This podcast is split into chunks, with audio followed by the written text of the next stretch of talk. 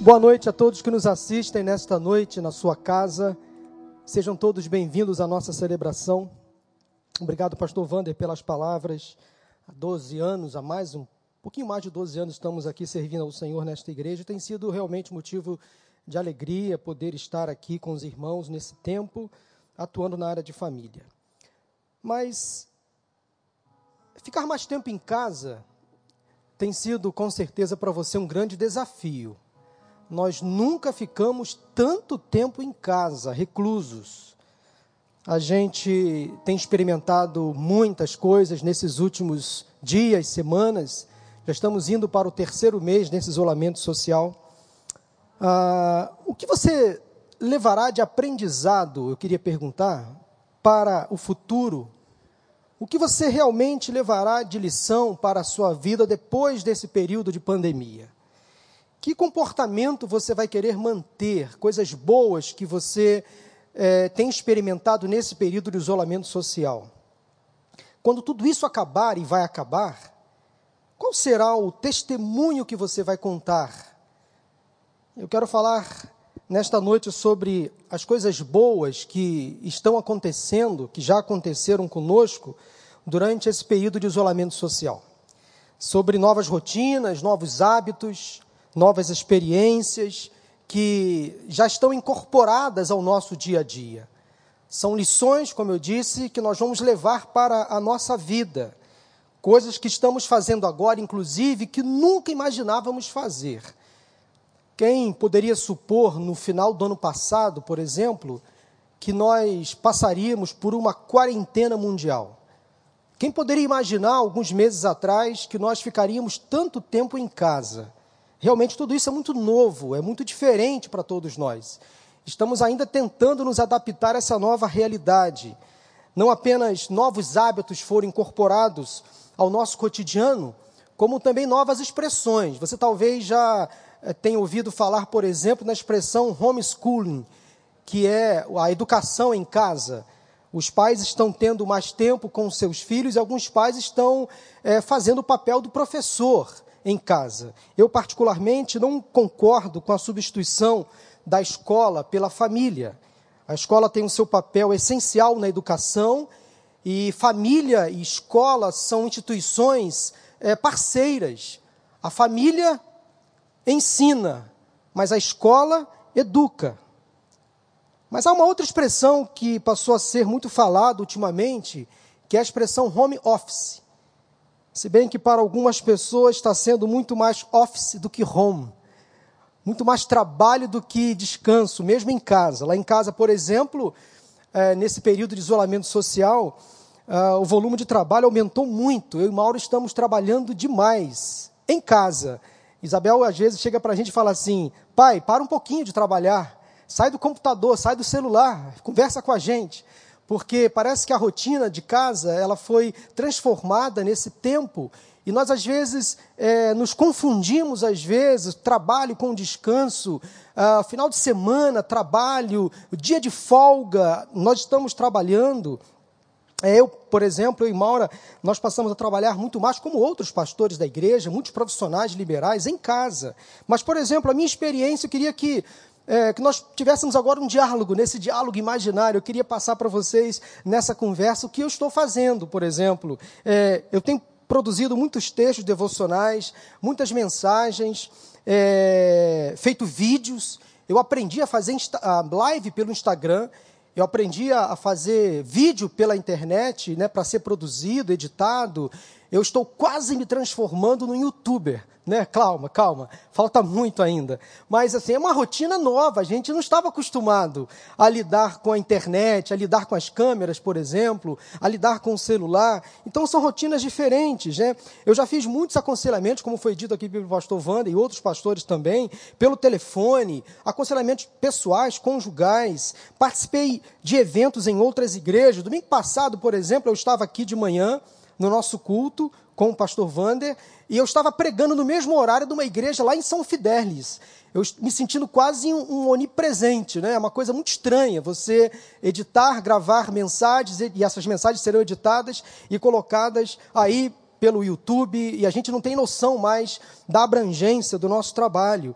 Uh, eu celebrei um casamento pelo Zoom, você acredita? Que rotina diferente. Eu nunca imaginava fazer um casamento pelo Zoom. Quase 100 pessoas participando daquele casamento pelo Zoom.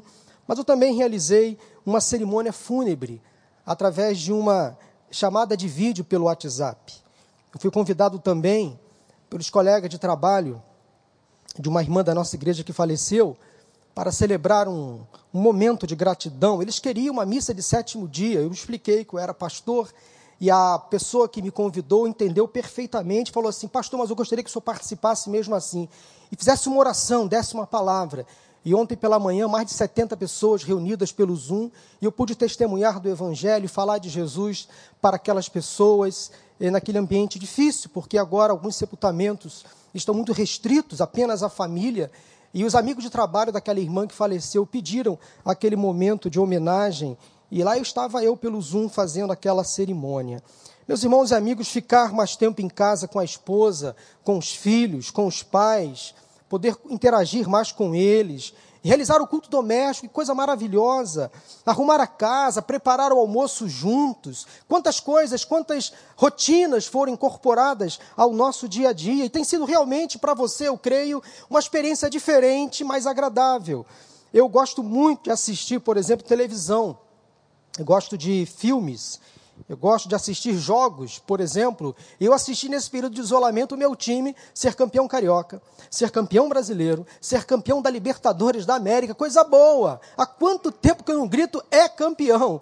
Eu tenho experimentado essas maravilhas né, do período de isolamento. Quantos milagres estão acontecendo nesse isolamento social, não é verdade, pastor Miqueias? Até ver o nosso time ser campeão, modelo retrô. Mas vale. Vale a pena gritar, é campeão novamente nesse período de isolamento, né? Eu tenho assistido filmes, algumas séries pela internet. Olha, se você não assistiu, é, O Milagre da Cela 7. É esse o filme, amor? O Milagre da Cela 7. Muito bom, vale a pena. Um filme excelente, como outros filmes também que você pode assistir nesse período de isolamento social. Olha, pasmem, eu estou aqui de preto, eu consegui emagrecer. Você pode estar rindo na sua casa, né? Eu sei mas eu emagreci 3 quilos. Eu descobri hoje pela manhã, pastor Vander, que o pastor Guilherme também emagreceu. Ele está, gente, aqui, ó, fininho. Quando nós voltarmos aqui à nossa reunião presencial, você vai se deparar com um novo pastor Guilherme. Eu descobri que ele emagreceu 15 quilos. Amém. Louvado seja o nome do Senhor. Tem gente que está conseguindo emagrecer em pleno período de isolamento social, enquanto muitos estão engordando e tem gente que está sendo alvo da graça, do milagre, do sobrenatural. Então, olha só na sua casa, você pode emagrecer. Eu emagreci 3, Guilherme emagreceu 15. Vamos fazer um desafio. Quem consegue emagrecer mais nesse período de isolamento social vai ser difícil, né, gente? Mas eu acho que é possível a gente conseguir realizar nesse período alguns milagres, algumas coisas inimagináveis nesse período de isolamento social. Só o Senhor. Mas todas essas experiências que eu estou passando aqui para vocês, nessa hipotética conversa, nesse nesse possível diálogo imaginário aí na sua casa, todas essas experiências são realmente algo divino, que nós nunca imaginávamos participar, presenciar. Enfim, são coisas novas que estão sendo incorporadas no nosso dia, que nós levaremos para a vida, não tenho dúvidas. Ah, essa pandemia trouxe algumas rotinas que nós vamos levar para a vida como um grande aprendizado. Né? Passamos sim por momentos difíceis, é claro, choramos, perdemos pessoas próximas, né? Familiares ficaram doentes, enfermos, por conta do vírus ou não. Enfim, nós passamos por momentos difíceis, sem dúvida alguma, mas algumas famílias entraram em crise, crise de relacionamento, crises financeiras, crises emocionais. Mas eu quero focar hoje, nesta noite, nas coisas boas que aconteceram, que eu e você levaremos para a vida. Essas novas experiências, esses novos momentos que vivemos, são novas descobertas que vão nos deixar profundas lições. Seja sincero com você mesmo nesta noite. Você tem coisas boas a compartilhar. Eu tenho certeza absoluta. Eu creio que sim. Eu tenho notado que nesse tempo de pandemia, de muita polarização, Infelizmente, de um lado, nós temos pessoas otimistas demais, que não estão percebendo a gravidade do momento que estamos enfrentando, mas por um outro lado, nós temos também os pessimistas demais, que estão exagerando o problema, que estão vendo dificuldade em tudo, que só enxergam o caos. Nós temos que partir para uma vida mais real, porque entre os exageradamente pessimistas e os exageradamente otimistas, aqueles que precisam ser realistas. E se nós formos um pouquinho realistas, nós vamos entender que Deus tem sido muito bom, apesar do momento difícil. Ele tem nos dado muitas coisas boas. Ele tem nos feito experimentar muitos momentos bons nesse tempo. Então nós precisamos recompor as fileiras dos realistas. Todo extremo é perigoso e desnecessário. Sem querer fazer nenhum trocadilho político, saia das extremidades e venha para o centro, mas para o centro da vontade de Deus. Para o centro da vontade de Deus, que sempre é boa, agradável e perfeita. Eu quero chamar a sua atenção nesta noite para os milagres da pandemia. Sim, milagres estão acontecendo, sejamos realistas.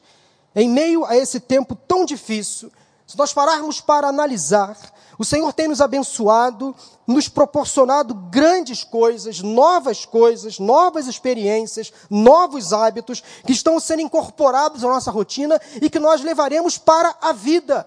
E isso tem nos transformado. Nós seremos pessoas diferentes. Quando tudo isso passar, nós voltaremos para uma nova realidade e sairemos dessa pandemia mais fortes, mais fortalecidos. Eu escolhi um texto bíblico bem conhecido para servir como referência para a mensagem desta noite. Abra sua Bíblia, acesse a sua Bíblia, ou acompanhe pela transmissão. Segundo Reis, capítulo 4, de 1 a 7. Segundo Reis, capítulo 4, de 1 a 7, o milagre do azeite. Eu confesso que busquei um outro texto para a mensagem desta noite, mas todas as vezes que eu orava pedindo a Deus uma orientação, esse texto vinha à minha mente, eu falei, Senhor, ok, é o Senhor que está mandando. Aliás, o Senhor sempre tem razão. Eu tive que me debruçar de novo sobre esse texto, e o Senhor me deu uma outra mensagem. Já preguei muitos sermões baseados nesse texto. Segundo Reis, capítulo 4, de 1 a 7, assim diz a palavra do Senhor. Certo dia, a mulher de um dos discípulos dos profetas foi falar a Eliseu: Teu servo, meu marido, morreu, e tu sabes que ele temia o Senhor. Mas agora veio um credor que está querendo levar meus dois filhos como escravos. Eliseu perguntou-lhe: Como posso ajudá-la? Diga-me o que você tem em casa. E ela respondeu: Tua serva não tem nada além de uma vasilha de azeite. Então disse Eliseu: Vá pedir emprestadas vasilhas a todos os vizinhos, mas peça muitas. Depois entre em casa com seus filhos e feche a porta. Derrame daquele azeite em cada vasilha e vá separando as que você for enchendo. Depois disso ela foi embora Fechou-se em casa com seus filhos e começou a encher as vasilhas que eles lhe traziam. Quando todas as vasilhas estavam cheias, ela disse a um dos filhos: Traga-me mais uma. Mas ele respondeu: Já acabaram. Então o azeite parou de correr. Ela foi e contou tudo ao homem de Deus, que lhe disse: Vá, venda o azeite, pague suas dívidas, e você e seus filhos ainda poderão viver do que sobrar. Eliseu estava iniciando o seu ministério profético, substituindo o grande profeta Elias. E Deus nunca deixou o seu povo sem um profeta. Em todo o tempo da história, Deus sempre levantou homens e mulheres para falar ao povo a sua verdade, o seu propósito, o seu desígnio. O profeta, então, é aquele responsável em transmitir ao povo a voz de Deus e o Senhor tem levantado neste tempo de pandemia, de dificuldade, de sofrimento, muitas pessoas, homens e mulheres de Deus, que têm falado ao povo as verdades do Senhor, mesmo num tempo difícil de crise e de tragédia. Deus nunca deixou o seu povo desamparado e não vai ser agora. Não vai ser agora. Ele tem nos suprido, nos abençoado. O Senhor tem levantado então homens e mulheres para nos abençoar, para fazer crescer ainda mais a nossa fé e a nossa esperança num tempo tão difícil. Quero primeiramente falar sobre o retrato de uma família em crise. Sim, esta família estava em crise. Essa história começa com uma família vivendo um tão momento de tragédia, de desespero, um homem temente a Deus, que por uma má administração financeira ou por infortúnio qualquer, não sabemos a razão, ele ficou endividado e ele veio a óbito antes de saldar as suas dívidas, antes de arrumar a sua casa, seguindo aquela orientação lá do profeta Isaías, arrumar a casa antes do momento da morte chegar. Por isso ele deixou a sua esposa e seus filhos em uma situação muito difícil. A dor de uma mulher. Ela percebendo a tristeza do luto que estava passando, desesperada, se sentindo então confusa, insegura, ela dependia do marido, de repente o seu chão desmoronou, a sua vida perdeu o sentido. Eles eram uma equipe, mas de repente tudo mudou. Ela já tinha sepultado o marido, mas agora descobriu que tinha uma dívida e a única maneira de pagar aquela dívida era colocar os seus dois filhos amados em uma posição de escravidão. A lei era clara sobre o que aconteceria com ela. Lá no livro de Levítico, no capítulo 25, a partir do versículo 39, a lei dizia que caso uma mulher ficasse viúva e tendo ela contraído dívidas do marido, ou ela mesma tendo parte da dívida, ela deveria colocar os filhos como escravos para saldar a dívida. Então, o credor estava com a lei debaixo do braço, ele estava coberto de razão, e aquela mulher sabia, com toda certeza, de que ela perderia os seus filhos. Uma mãe zelosa, preocupada com o futuro dos seus filhos, você que é mãe, você talvez faria de tudo para preservar a integridade física, emocional do seu filho. Eu tenho certeza que você que é pai também faria. Um grande desafio para que os seus filhos ficassem bem no momento de dificuldade. Mas aquela mulher, ela foi ao profeta. Ela foi conversar com Eliseu, mesmo debaixo desta crise, debaixo desse medo de perder os filhos. Às vezes nós somos pegos de surpresa Alguns dos nossos planos são adiados, outros são cancelados de vez. Nós não temos todo o controle sobre o nosso futuro. Nós não sabemos até quando essa pandemia vai durar. Como disse aqui, até o final do ano passado, ninguém poderia imaginar que o mundo pararia. De fato, o mundo quase que parou totalmente. Quase que parou totalmente. Essa hipótese era uma hipótese inadmissível uma pandemia mundial, uma crise que se instalou pela humanidade. Nós não temos domínio sobre o futuro. Veja que veio um inimigo invisível que mudou a nossa realidade, que nos trancafiou dentro das nossas próprias casas, sem poder ir e vir. Quantas famílias agora doentes, enfermas, enfrentando crises. Nós nos tornamos seres extremamente inseguros, amedrontados, Estamos vivendo hoje a histeria do medo, muitas pessoas com medo de sair de casa para não ficarem doentes. Muitas famílias estão enfrentando crises nesse momento. A histeria da informação tem deprimido muitas pessoas. A pandemia virou um pandemônio. O isolamento social se transformou em um confinamento individual. Algumas pessoas, em vez de se distanciarem, elas se isolaram, elas adoeceram, a exemplo da mulher do texto, muitos homens e mulheres também estão enfrentando as suas crises dentro das suas próprias casas nesse momento. Dívidas, dúvidas, doenças, inseguranças, medos, incertezas, o que fazer? A questão é que aquela mulher estava enfrentando uma crise, aquela família estava enfrentando uma crise. Talvez haja hoje uma crise instalada dentro da sua casa. Mas Deixa eu prosseguir com a mensagem. Antes de você pensar apenas na crise, porque, em segundo lugar, para toda crise há uma saída. Se eu primeiro foquei na crise ou nas crises que aquela família estava enfrentando, e talvez na crise ou nas crises que a sua família agora está enfrentando, eu quero agora chamar a sua atenção para a saída da crise. Porque de fato há para toda crise uma solução, uma resposta. Nenhuma crise é eterna. Eu tenho certeza absoluta de que você vai entender nesta noite, de uma vez por todas, que a crise que você está enfrentando, ela terá fim em nome de Jesus. Porque é uma saída, uma porta. A saída para toda e qualquer crise está em Deus, no Senhor. Em Deus, a crise se transforma em oportunidade de milagres, antes nunca vistos. Aquela mulher foi buscar ajuda, foi buscar conselho com o profeta Eliseu, e aqui nós encontramos o diferencial na vida dos homens e mulheres de Deus: o discernimento espiritual. Eliseu fez duas perguntas à mulher. A primeira foi: Como posso ajudá-la? Ou o que você precisa? É exatamente isso que Jesus faz conosco. O que você quer que eu lhe faça? Ele quer buscar em nós respostas. Ele sabe que nós precisamos, Deus sabe que nós estamos precisando, mas Ele quer ouvir dos nossos lábios. Você precisa entender que você precisa falar com Deus nesta hora, expor para o Senhor as suas dificuldades, as suas necessidades. A segunda pergunta que Eliseu fez à mulher foi a seguinte: diga-me, o que você tem em casa? Ou o que você já tem? Ela teve que ser lembrada de que Deus havia sido bom com ela, em algum momento. Porque o que ela tinha, ainda tinha, era uma pequena vasilha de azeite, ou seja, em algum momento, ela tinha sido suprida. Preste atenção, porque Deus usa o que nós já temos para a glória dele. Os seus recursos foram revelados.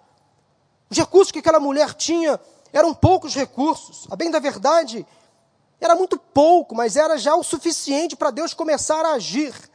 Ela admitiu que não tinha nada ou quase nada além de uma vasilha de azeite. A saída para a crise começa quando colocamos diante do Senhor, o nosso Deus, aquilo que já temos, aquilo que Ele já nos deu, que já é o suficiente, mesmo que seja pouca coisa. Ela se sentiu impotente, mas descobriu que a sua situação não era desesperadora. Ela sentiu medo, mas descobriu que não estava abandonada. Ela sentiu a sua pobreza de perto, mas descobriu que ainda havia provisão na sua casa. Não era o fim da linha. Seu primeiro passo, então, de fé foi obedecer o pedido do homem de Deus e tomar uma atitude. Ela foi aos vizinhos, ela pediu emprestadas vasilhas vazias, depois ela foi para dentro da sua casa, fechou-se em casa com seus filhos. E ali, sem exposição pública, na privacidade do lar, só ela e seus filhos e Deus, o milagre começou a agir. Não foi um show extravagante. Os holofotes não estavam dentro da casa daquela mulher. Só ela e os filhos puderam presenciar o milagre da multiplicação. Deixa eu dizer uma coisa para você nesta noite: alguns dos maiores milagres de Deus acontecem quando poucas pessoas estão assistindo. Eu lembro que eu, quando eu era adolescente, na sexta ou na sétima série, numa das minhas aulas de português, uma professora que me parecia cristã, professora Teresa, ela começava as aulas sempre colocando umas frases no texto, no quadro verde. E ela escrevia com giz branco naquele quadro algumas frases, alguns provérbios bíblicos, algumas frases para a turma pensar, debater, meditar. E ela sabia que eu era crente. E sempre que ela lançava uma daquelas frases de efeito, aquelas meditações, aquelas mensagens bíblicas, algumas, ela me pedia a opinião. Mas eu lembro que uma vez ela colocou a seguinte frase no texto que dizia assim: Se todos os teus esforços forem vistos com indiferença, não desanimes, pois o sol, ao nascer, dá um espetáculo todo especial. E, no entanto, a maioria da plateia está dormindo. Eu lembro naquele dia que, naquela aula, ela olhou para mim esperando de mim uma reação, uma palavra, e eu não consegui dizer nada porque a frase por si só já explicava tudo. Grandes obras de Deus acontecem quando poucas pessoas estão assistindo. Dentro da sua casa, nesse período de isolamento social, talvez você tem pouca coisa. Talvez você é uma pessoa viúva, solteira, divorciada. Talvez você está morando sozinho. Ou quem sabe a sua casa é uma casa cheia. Você tem muitos filhos, você mora com seus pais, o espaço, talvez físico, está pequeno, mas está faltando esperança. Uma casa cheia, mas vazia de fé e de esperança. Milagres podem acontecer aí na sua casa. Mesmo com poucas pessoas presentes, mesmo com pouca alegria, com pouca fé, com pouca esperança, Milagres podem acontecer na sua casa. Há uma saída para a crise. O milagre pode acontecer em nome de Jesus. Às vezes, Deus age sem a presença da plateia, sem público, sem audiência. Às vezes, Deus faz grandes coisas para pequenos ajuntamentos. Vá para a sua casa e feche a porta. Vá para o seu quarto de oração e feche a porta. Espere o agir de Deus. Deus também trabalha no turno da noite. Quando a maioria está em silêncio dormindo, Deus está operando. Deus também trabalha na madrugada. Isso me faz lembrar Zacarias capítulo 4, versículo 10. Ai daqueles que desprezam o dia das pequenas coisas, o dia dos pequenos movimentos. Coloque tudo aquilo que você tem nas mãos do Senhor. Tudo aquilo que é pequeno, irrisório, insignificante, aquilo que você acha que não tem mais valor, que não tem mais necessidade, coloque diante de Deus, espere o agir do Senhor. A partir de pequenos movimentos, Deus faz grandes movimentos. É assim que o milagre começa a acontecer. É assim que a crise deixa de existir na nossa vida, na nossa família, a partir de pequenas decisões. O terceiro passo daquela mulher foi o passo do compromisso, a sua participação efetiva para o milagre acontecer ela deveria despejar daquela porção que ela tinha de azeite em cada vasilha vazia. O milagre foi acontecendo. O milagre existiu na vida dela.